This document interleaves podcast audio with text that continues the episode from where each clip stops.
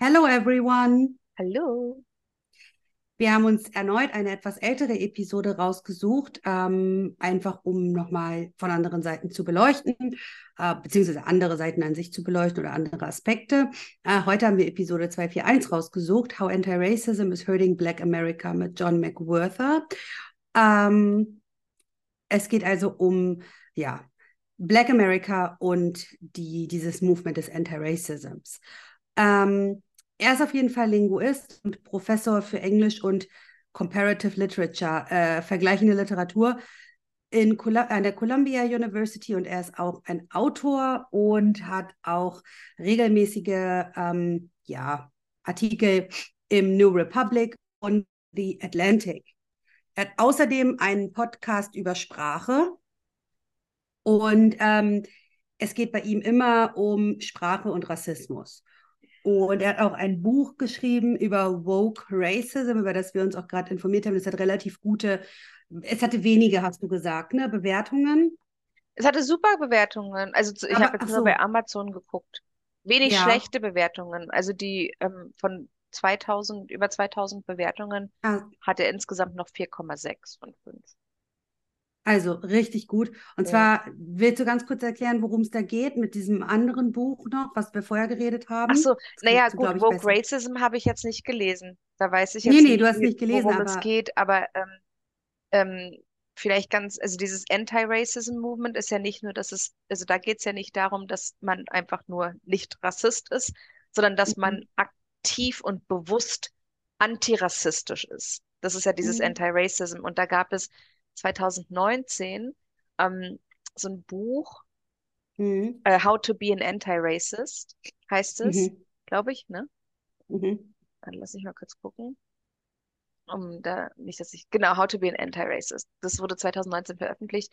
Und ähm, also als zu dem Zeitpunkt habe ich noch in den USA gewohnt, und da war das auch voll der Hype. Also alle wollten, also das war super rezensiert, die ganze linke äh, Woke Left ähm, hat gesagt, das ist das Buch, na, praktisch das Rezept für, für antirassistisches Behavior, weil, ähm, oder Verhalten, denn ähm, es wurde dann nicht mehr nur akzeptiert, dass man nicht rassistisch ist, sondern es wurde irgendwie erwartet, als guter Demokrat oder als guter Linker irgendwie jede Handlung, die man ausführt im Alltag, ähm, aktiv und bewusst als antirassistische Handlung zu, äh, Mhm. auszuführen und zu leben.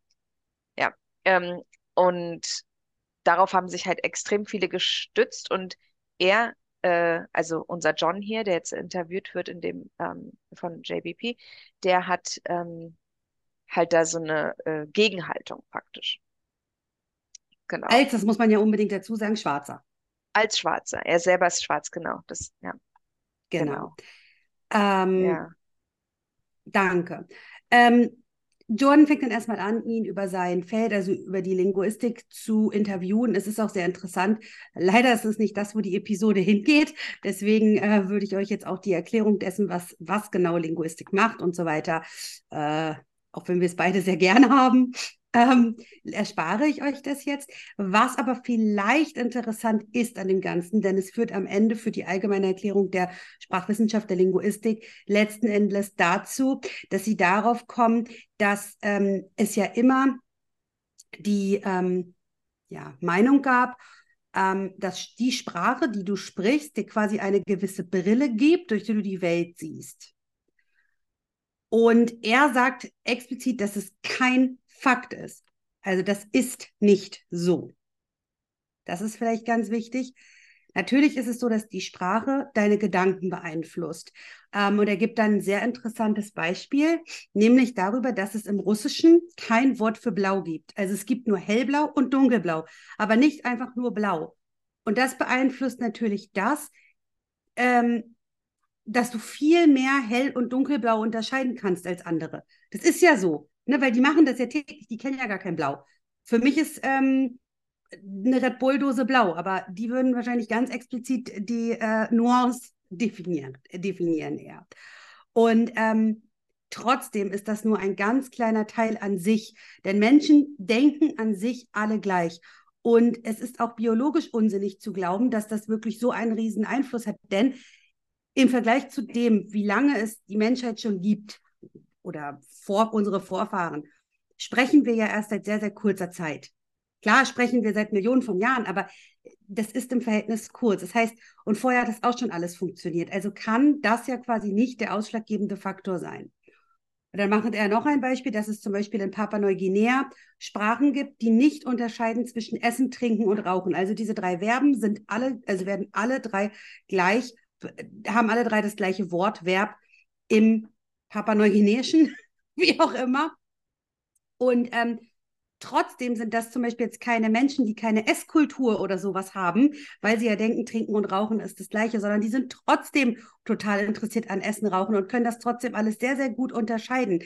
Das heißt, es ist nicht die Sprache, die uns am Ende unterscheidet. Das ist ganz, ganz wichtig. Sandra, hm. du bist ja noch in der Praxis. Würdest du das doch? ja, also ich weiß nicht, das ist, hier geht es ja um diese linguistische Relativitätstheorie. Ähm, genau, und die geht in zwei Richtungen. Also entweder sagt man, ähm, dass die Sprache, die man hat, beeinflusst unser Blick auf die Welt, äh, unseren Blick auf die Welt. Das ist halt die, die er, die, der er entgegensteht. Mhm. Weil er sagt, nee, die Welt beeinflusst praktisch die Sprache eher andersrum. Also ne, das ist so, das sind so diese zwei Ausrichtungen ähm, dieser Sapir-Whorf-Theorie. Boah, ich glaube, ich schreibe ein Paper. Ich habe eine dritte Meinung dazu. Okay, aber egal. Auch, die, ne, so. Und ähm, es ist natürlich nicht so und so. Ich meine, diese ganzen Beispiele, die er genannt hat, wir wissen ja auch, also viele kennen ja auch dieses Beispiel mit, ich weiß nicht, mit elf verschiedenen Wörtern für Schnee.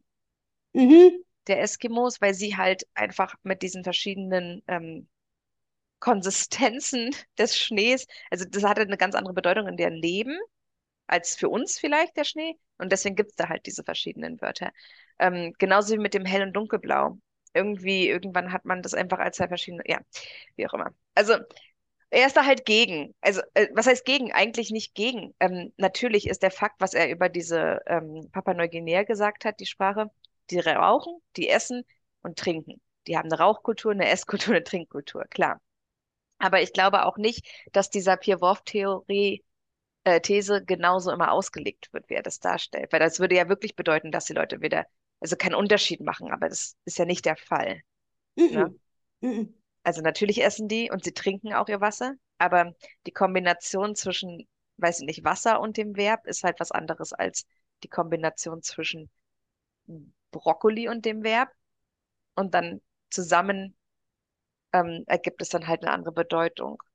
Plus, ich glaube, Papua-Neuguineisch ist eine polysynthetische Sprache. Mhm. Das heißt, es ist sowieso so ein so eine Einwortsprache, ein Wort, was dann irgendwie am Ende 15 oder, weiß ich nicht, 80 Buchstaben hat oder so. Das heißt, die Bedeutung ändert sich ja mit der Kombination eines Nomens. Also, ja.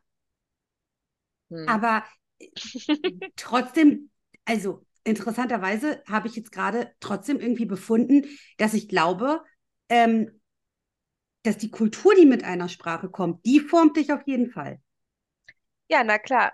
Und ja, genau. Das, und das ist ja, das ist ähm, ja die, was mit der Weltansicht praktisch zu tun hat. Genau. Nicht nur welche Fakten, dass du in deiner Sprache, in der deutschen, im deutschen Kontext zum Beispiel Suppe isst oder so, sondern ja, dass du das Wort Heimat zum Beispiel kennst und damit aufwachst, wächst. Und ähm, eine englischsprachige Person, die das Wort lernt als Fremdsprache, dass hm. die, mhm. die Konnotation, die vielleicht ein Muttersprachler mhm. mit diesem mhm. Wort Heimat hat und auch wenn du, also wenn, wenn man überlegt, in welcher Situation du als Muttersprachler dieses Wort im Ausland benutzt würdest, mhm. ne? Du hast da, verbindest da ja auch ein Gefühl mit, ein Sentiment. Mhm. Ähm, mhm. ähm, und das ist was, das kannst du natürlich in einer Person, die vielleicht Englisch als Muttersprache hat, nicht unbedingt vermitteln, weil die dafür kein eigenes Wort haben. Und genauso haben wir das aber auch andersrum ganz oft. Wir haben vorhin darüber geredet, ja. mit den englischen Vokab Vokabeln manchmal. Mhm. Ne? Und dass es andere Konnotationen besitzt und du in dem Rahmen, in dem du dich dann befindest, vielleicht auch die Welt einfach von einer anderen Perspektive anguckst.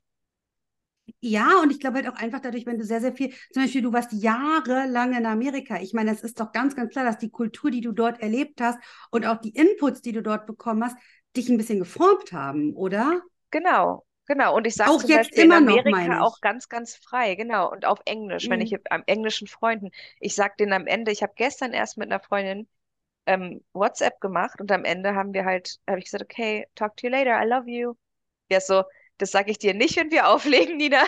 Interessanterweise, Ja, ne? und das ist Mhm. halt einfach der Kontext. Aber ähm, ich würde jetzt nicht behaupten, dass äh, ich meine Freundin, die ich, also, dass ich sie jetzt mehr liebe als dich, aber zu ihr Ja, sage ja, ich halt, weil wir uns halt auch aus in dem amerikanischen Kontext kennen und wir uns Ja, nah genug sind, dass wir das ein, zueinander sagen. ja. Aber ich sage zu keiner Freundin in Deutschland, tschüss, Nee, ich liebe mhm. dich, Nein, aber das ist auch, nee, aber ich habe doch Genau. auch ähm, mit, meine mexikanische Freundin, die macht das auch immer, Hugs and Kisses. Ja, So, das machen wir ja auch nicht, genau, ne? genau. Aber Aber du, wir verstehen es dann trotzdem und in dem, in dem ja, um Umfeld und Kontext passt es dann halt. Und das ist schon eine andere Perspektive auf die Welt mhm.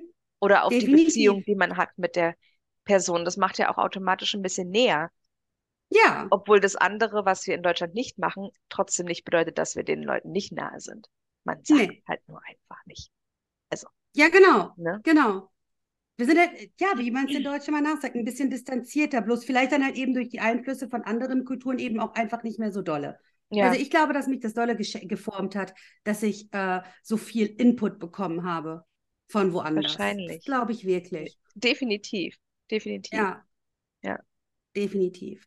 Okay, genau. Ja. Und ähm, das ist auch, trotzdem ist das vielleicht wirklich ganz wichtig, ähm, weil das ja schon dann so ein bisschen in die Richtung Kultur geht, ne? Und ähm, das führt uns dann nämlich jetzt zum nächsten Punkt der Podcast-Folge, nämlich was hier eigentlich das Problem ist. Ähm, und zwar ist das Problem von, ich vergesse doch immer die Namen, von John. Johns Problem ist, dass ähm, es ihn stört, dass die woken Schwarzen immer irgendwas suchen, was rassistisch ist oder sein könnte.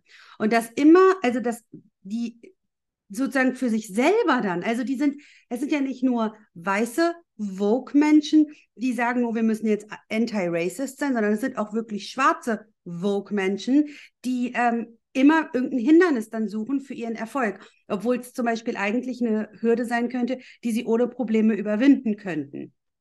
Ne, also da ist wirklich, das ist ja auch, das ist wieder dieser kulturelle Aspekt der Wokeness. Ähm, und wenn man das Ganze nämlich mal so betrachtet, es gibt ja sozialen oder systemischen Rassismus. Ähm, und das, der ist natürlich unterdrückend oder bedrückend. Aber das ist, es kann nicht die definierende Sache sein, wenn du eine schwarze Person bist. Also du kannst nicht sagen, dass du immer durch Rassismus unterdrückt wirst. Das zu sagen, da, da gibst du dir quasi selber so ein, ja, wie so ein Stopp, wie so ein Deckel. Und Ja, und, aber ganz kurz, es ist ja auch diese typische Opferrolle, von der JBP halt mhm, immer spricht. absolut. Ne? Also auch Genau. für für Trans-Menschen zum Beispiel, die Ja, dann sagen, ah, wie darf das, äh, ne? Und dabei sei doch einfach nur du und lass, also, so- und dann wäre alles genau. okay. Such doch nicht zwanghaft nach etwas, wie du quasi, ja, in der Opferrolle stehen kannst. Absolut. Genau. Und für ihn, also für John, war das halt noch nie so ganz klar, weil er ist übrigens auch ein Montessori-Kind, also er ist scheinbar an einer, auf einer Montessori-Schule gewesen oder wurde so beschult.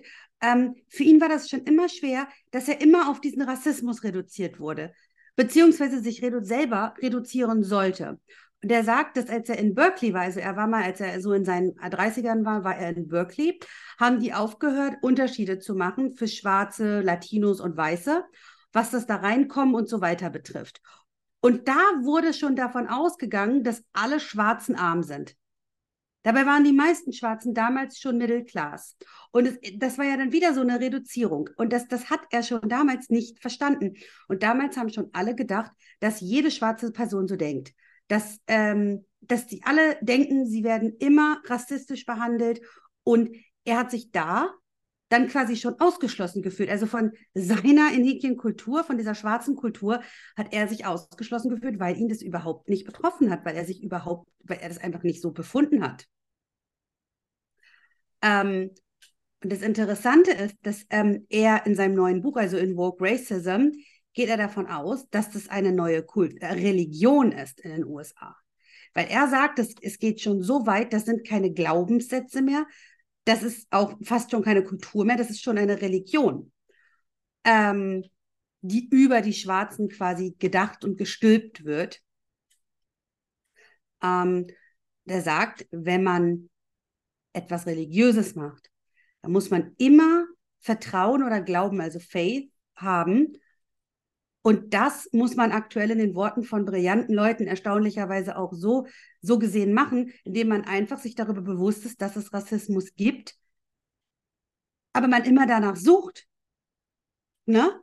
Also man glaubt quasi ganz fest daran, dass es irgendwo rassist, rass, alles ist immer rassistisch. Ein richtiger Glauben ist das geworden. Eine richtige Kirche, wenn man Ja, so will. sowas, so fanatisch. Ja, ja, halt Ideologisch. Ideologisch, ja. Ja, ganz krass. Also es ist ja wirklich krass, so weit zu gehen, zu sagen, das ist wie eine Religion geworden, ne? Ähm, aber das soll natürlich ganz klar ähm, sprachlich auch nochmal die, die, die, ja, die Kraft und die Stärke dieser, dieser Bewegung zeigen, ne? Die ja wirklich schon so tiefgründig scheinbar ist, dass sie so wie eine Religion behandelt werden kann. Also ganz Wahnsinn. Ähm, ja, auf jeden Fall sagt Jordan dann, dass wir als Menschen ja grundsätzlich ein Gefühl dafür haben, was tiefgründig ist und was nicht. Das haben wir mit Literatur, das haben wir mit Musik. Und wenn wir zum Beispiel, keine Ahnung, wir hören irgendeinen absolut nicht tiefgründigen Partysong, das fordert uns ja viel weniger heraus, als uns zum Beispiel ein ganz ähm, tiefgründiger, keine Ahnung, RB-Song herausfordert. Und wir gehen halt auch davon aus, dass es sehr, sehr tiefgründig ist, wenn wir eine religiöse Erfahrung haben. Das heißt, theoretisch müsste man dann davon ausgehen, dass, wenn wir das mit einer Religion vergleichen, mit was Vogue Racism aktuell ist, dann suchen die da drin ja irgendwas Tiefgründiges. Die suchen ja für sich eine Bedeutung und so weiter. Aber und wenn, und wenn das eben die Schwarzen mitmachen, dann, ja, dann stellen sie sich ja generell selbst unter den Scheffel. Es ist ja so und grenzen sich immer selbst ein. Ah, jetzt habe ich da irgendwie gerade in meinem Kopf, hat man das gemerkt? Ich habe da irgendwie in meinem Kopf gerade neue Erkenntnisse. Aber die muss ich noch zusammenbasteln. Das ist okay. Deswegen. Das ist so ein Download-Moment. Ja, genau. Ja. Ich muss mir das auf jeden Fall, diese Stelle muss ich mir auf jeden Fall später nochmal anhören. Okay. Anyways. genau. Also. Trotzdem wenn wir uns in etwas Religiöses fliehen, ist das vielleicht schön. Es gibt aber kein, trotzdem keine Flucht vor der Realität. Du kannst ja aus der Re Realität nicht fliehen. Du kannst vielleicht dein, in, deine, in deine Religion kurz mal dich ähm, verlieren, also in deinen Vogue Racism in diesem Fall, aber du kannst dich nicht komplett aus der Realität rausziehen. Das heißt, der Punkt ist, ähm, oder das Problem ist, dass wir eben da in diesem, ja, ihr merkt alle, es arbeitet, ne? dass wir da ähm, quasi etwas, was überhaupt nicht tiefgründig ist, nämlich diesem Suchen nach Rassismus, dem geben wir viel zu viel, ja, viel zu viel Raum, Ja. Aufmerksamkeit und verlieren in dem Moment, in dem wir uns darauf so fokussieren, verlieren wir ja die Sicht auf etwas, was vielleicht wirklich relevant ist, was wirklich tiefgründig ist, womit man sich vielleicht wirklich auseinandersetzen müsste, müssten. Das hat, ah ja, und das ist nämlich dann auch ganz logisch. Denn jetzt ist es zum Beispiel so, dass alle Institutionen sich immer nur um Inklusion kümmern. Es geht immer nur um Inklusion, Diversity Statements haben wir schon ganz oft drüber geredet, brauchen wir nicht mehr ins Detail gehen. Aber das Tiefgründige fehlt. Es geht nicht mehr um die eigentlich wichtigen Sachen. Und deswegen äh, sind wir hier auch äh, vor einer sozialen Katastrophe. Ja, ja. Wunderbar. Jetzt habe ich wirklich gerade viel für mich verstanden. Ich hoffe, alle anderen haben meinen Gedankengängen auch so toll gefolgt und haben jetzt auch ganz viel für sich daraus mitgenommen. Ich glaube schon. Ich glaube schon. Und das ist auch okay. Manchmal, Ich habe nämlich gerade das, was ich aufgeschrieben habe, was die sagen, voll gespiked mit meinen eigenen Gedanken. ja,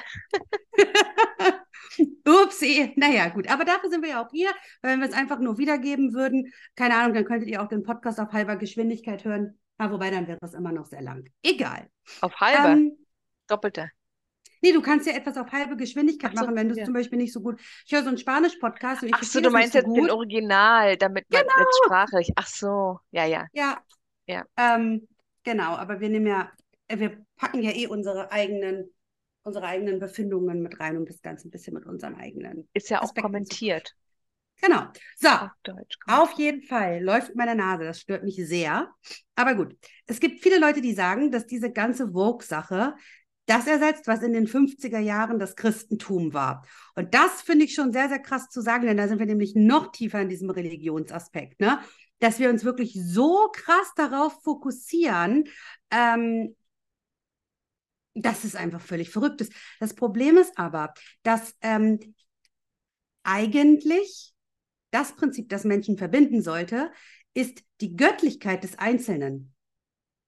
So, und da geht es dann auch wieder um diese, ich sage mal, Individualität und das eigene, also sich mal selber wichtig nehmen, weil es wird ja die ganze Zeit immer nur auf dieses große ganze Vogue, auf diese große Masse, die jetzt rassistisch behandelt wird und so weiter. Das ist jetzt ja mal ein anderer Aspekt dieser Vogue-Geschichte. Darauf wird immer nur der Fokus gelegt. Und das ähm, Problem ist aber, dass das Prinzip des Individuums ja auch relativ neu ist, weil es war für Leute immer einfacher, einer Gruppe anzugehören. Also quasi eine Gruppenidentität zu haben. Das war dann dein Purpose. Da bist du in eine Gruppe reingegangen und hast da deinen dein, dein Sinn gefunden, hast dich da eingebracht in den Glauben. Ähm, aber sich so selber, zu sich selber zurückzufinden, ist ja relativ neu. Und deswegen schließen sich wahrscheinlich, wahrscheinlich auch so viele Leute diesem Movement einfach an und sagen, yo, das machen wir jetzt mit, das ist genau unser Ding, darin gehen wir jetzt auf und so weiter. Und ähm, treiben damit aber auch wirklich, und das ist ja nämlich das Problem, denn der Titel der Episode ist ja auch How Anti-Racism is Hurting Black America. Das ist nämlich am Ende des Tages negativ für die Schwarzen in Amerika, weil sie sich nämlich noch mehr limitieren, als sie eigentlich limitiert sein müssten, ne? Ähm, weil sie eben so viel Fokus selber auch noch darauf legen. Genau. So. Nun ist es so bei John gewesen, dass deine Mutter ihn in gewisser Art und Weise mit diesen Vogue-Prinzipien, ähm, hat sie ihm die beigebracht. Aber in ihm war immer etwas Rebellisches, das Nein gesagt hat. Also er hat immer gegen dieses Konstrukt rebelliert, wenn man so will. Und er sagt, natürlich gibt es Rassismus und es gibt auch historisch ganz viele rassistische Probleme. Ähm, das lässt er also nicht außer Acht. Also er möchte hier nicht behaupten, dass es das alles nicht gibt. Aber wogegen er rebelliert, ist, dass du eben deine ganze Identität darum herum bildest. Und das, das sind ja nicht nur Schwarze. Das, das ist ja, das sind ja alle. Ne? Alle, die sich irgendwie in einer Minderheit sehen und immer glauben, sie bilden ihre ganze Identität darum, dass sie eben diese Minderheit sind. Mhm. Ja. Und er sagt dann auch wieder, wenn du nämlich zum Beispiel jetzt gewisse Texte immer nur als rassistisch betitelst, ist das Missbrauch der Sprache. Denn wie, er fragt, wie kann ein Text denn rassistisch sein? Ne?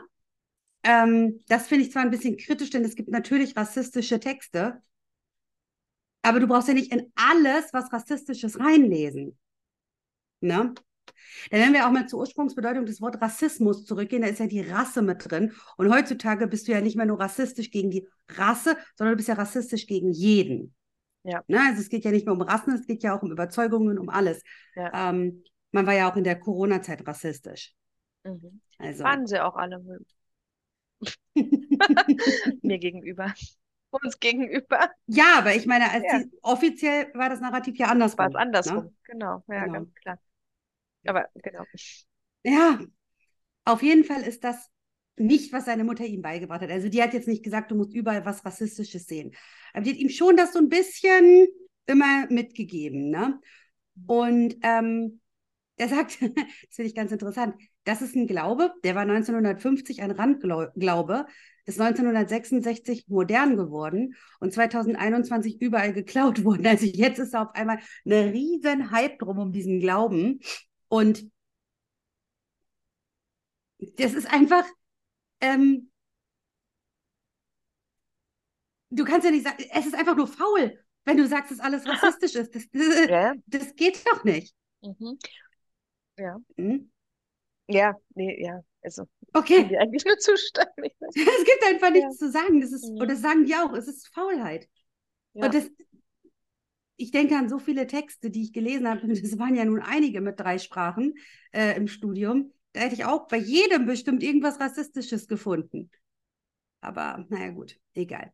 Auf jeden Fall ist ja die Frage, ob nun alle Menschen rassistisch sind. Und die Antwort ist ja immer ja und nein. Aber oft wird halt auch die Frage gestellt, wie kannst du überhaupt so eine Frage stellen? Aber es ist ja so, dass alle Menschen, also die kommen auf jeden Fall zu dem Punkt, dass alle Menschen irgendwo ein bisschen rassistisch, wenn du wenn du es in diesem großen Kontext definierst, mhm. äh, ist ja jeder Mensch irgendwo rassistisch, denn jeder Mensch hat ja gegen irgendetwas etwas. Es gibt ja zum Beispiel auch noch Menschen, die wirklich sagen, äh, dass zum Beispiel Schwulsein eine Krankheit ist. Mhm. Es gibt ja Leute, die das sagen. Und äh, dann sind sie ja sofort rassistisch. Mhm. Zwar nicht im ursprünglichen Sinne des Wortes, ähm, aber definitiv nach dieser neumodischen Definition. Ja, definitiv. Und aber das soll ja White America, also weiße Amerikaner sollen das ja gerade lernen, dass sie das eben nicht sind. Also sie sollen ja theoretisch einfach alles äh, tolerieren und akzeptieren und alles gut finden und nichts kritisieren und ähm, alles einfach mitmachen. Mhm. Aber äh, die Frage ist, ob das überhaupt so schlimm ist. Ist es denn so schlimm, wenn Hans-Peter von gegenüber jetzt sagt, ich finde Schwule scheiße. Ich bleibe jetzt einfach mal bei den Schwulen, mhm. um klarzumachen, dass es nicht nur um Rasse geht. Mhm. So. Er sagt, es ist scheiße. Hat das jetzt, also, und ich sage mal, mein Nachbar, der zwei Stockwerke höher wohnt, ist schwul. Hat das denn wirklich auf meinen Nachbarn so einen riesen Einfluss, dass Hans-Peter von gegenüber das jetzt nur scheiße findet? Und die Antwort ist natürlich nein natürlich nicht. Also, das hat doch auf sein Leben nein. überhaupt, ja. Ja. Ja. Ich meine, aber unser Nachbar mh. hier gegenüber, den, den ich praktisch sehe, wenn ich übers Fenster rüber gucke, äh, also mhm. rausgucke aus dem Fenster hier, der fragt mich jedes Mal, ob ich ihn verstehe. Wenn er mit mir Deutsch redet. Okay. Also, das ist ja, in dem Sinne kann ich das ja auch als rassistisch interpretieren, weil ich ja mhm. jetzt nicht so weiß bin und Brian und ich reden ja auch Englisch zu Hause miteinander. Ja. Hm. Ähm, und wenn er mit Brian redet, hört er ja auch ganz klar, dass Brian kein ja. Deutscher ist. Ja. Ähm, ich höre mich ja ganz normal, also ich habe ja keinen Akzent, wenn ich spreche. Und er fragt mhm. mich halt trotzdem. Und ähm, da muss ich halt jedes Mal einfach nur drüber lachen. Ich finde das irgendwie witzig, ja. dass er das denkt. Weil. Ja, aber, ja, aber das ist ja, fühlst du dich jetzt Nee, natürlich ja. nicht. Ist mir doch wurscht, ja. Genau, also, genau. Also, und das ist halt, ja, genau. Und, ähm, ja, das ist, weil du nicht genau. suchst, genau. um diskriminiert zu werden. Genau, denn wenn ich aber wollte, dann könnte ich mich genau auf diese, auf diese Aussage, die er mir jedes Mal stellt, wenn ich ihn sehe, könnte ich mich ähm, ja, darüber aufregen. Mhm. Ich finde es halt eher witzig, aber gut. Ähm, ja. ja. Und ähm, also, ne, das ist mein Leben lang so ergangen. Also in Deutschland haben die Leute mich oft gefragt oder die haben dann auch auf Englisch plötzlich geantwortet oder so. In Berlin, eine Touristenstadt, mhm. ähm, da haben voll viele dann einfach aus Grund meines Aussehens halt darauf geschlossen, dass ich kein Deutsch spreche. Und Ach, das hätte ich also dann, ich, ich weiß, es ist witzig, ne, irgendwie, aber das ist mir oft passiert und meinem Ex-Freund auch. Ständig. Aber das ist halt, ich finde es jetzt auch nicht so schlimm. Also, nee. das ist ja in dem Sinne nicht rassistisch, also eigentlich eigentlich auch ein bisschen so das Gegenteil, weil ich meine, wenn sie dann auf Englisch umgeswitcht sind, dann haben sie halt gedacht, oh, das ist eine Touristin, vielleicht kann ich ihr entgegenkommen, weil ich jetzt nicht davon ausgehe, dass sie so gut Deutsch spricht wie ich oder so. Und ja. in Amerika ist es mir mit Spanisch halt immer ergangen, immer die Leute dachten immer, ich spreche Spanisch. Und die Leute haben sich gefreut, wenn sie mit mir Spanisch sprechen konnten. Und ich natürlich, kann natürlich gar kein Spanisch. Mhm. Und, ähm, und das ist ja auch rassistisch in dem Sinne. Ja, ja. Ja. Ist es.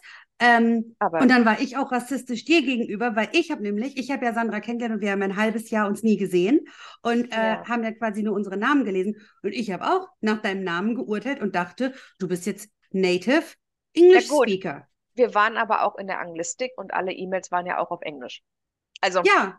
die Kommunikation. Ja, aber ja trotzdem war ich rassistisch. Ich hätte ja mal nachfragen können. Ja. Du weißt, was ich meine. Wenn ja. du etwas suchst, kannst ja. du immer etwas finden. Genau. Und das ist halt einfach, das ist halt einfach die Pointe. Und der Knackpunkt ist, und das finde ich wirklich sehr, sehr wichtig, der Knackpunkt und der finale Punkt ist doch einfach nicht, wie rassistisch ist jetzt jemand, ähm, sondern ist es nicht eher, dass jeder Mensch hat vielleicht irgendwie irgendwo diese Tendenzen, nach deren Definition rassistisch zu sein, also kritisch zu sein. Ähm, und ist es dann nicht viel wichtiger, sich mal Gedanken darüber zu machen, dass die dominante Gruppe, die diese Tendenzen ja nun auch hat, dass die krasse Macht haben? Und sollten wir uns nicht mal lieber über diese Macht Gedanken machen, über das, was die pushen können und so weiter? Und das ist komplett unabhängig davon, was mit allen anderen Menschen ist. Wie gesagt, mir ist es völlig egal, was mein Nachbar äh, von meiner Haarfarbe hält. Es ist doch viel, viel relevanter, ähm, dass die Leute, die in, in Charge sind, die die Macht haben, die dominant sind, dass die vielleicht ihre Macht auf eine ganz andere Art und Weise dadurch ausspielen können. Ja, das können sie. Und man sollte vielleicht auch überlegen, dass man sie vielleicht wieder dahin lenkt, sich um wichtigere Gedanken, Gedanken einfach, äh, wichtigere Sachen Gedanken zu machen. Genau. Ja. Ich, ich bin auch kein Rassist. Ich, ich, hab, ich hasse das auch, aber ich muss doch nicht mit Absicht immer irgendwas suchen, wie ich jetzt antirassistisch sein kann, sondern ich lebe das einfach. Ja. Ja. Ich habe einfach vom Grundsatz gegen niemanden irgendwas, es sei denn, er regt mich auf mit irgendeiner komischen Meinung. Und dann ist es auch scheißegal, welche Hautfarbe oder welche, was auch immer sie haben. Es geht einfach um darum, dass, ja, ja ich weiß es nicht. Ganz genau, ganz genau. Hm. Sehr schön. Ja. Dann haben wir hoffentlich auch in euch ein bisschen was bewirkt zum Nachdenken. Mhm. Wünschen euch noch einen wunderschönen Tag. Vielen Dank für eure Aufmerksamkeit und bis zum nächsten Mal. Danke, bis bald. Tschüss.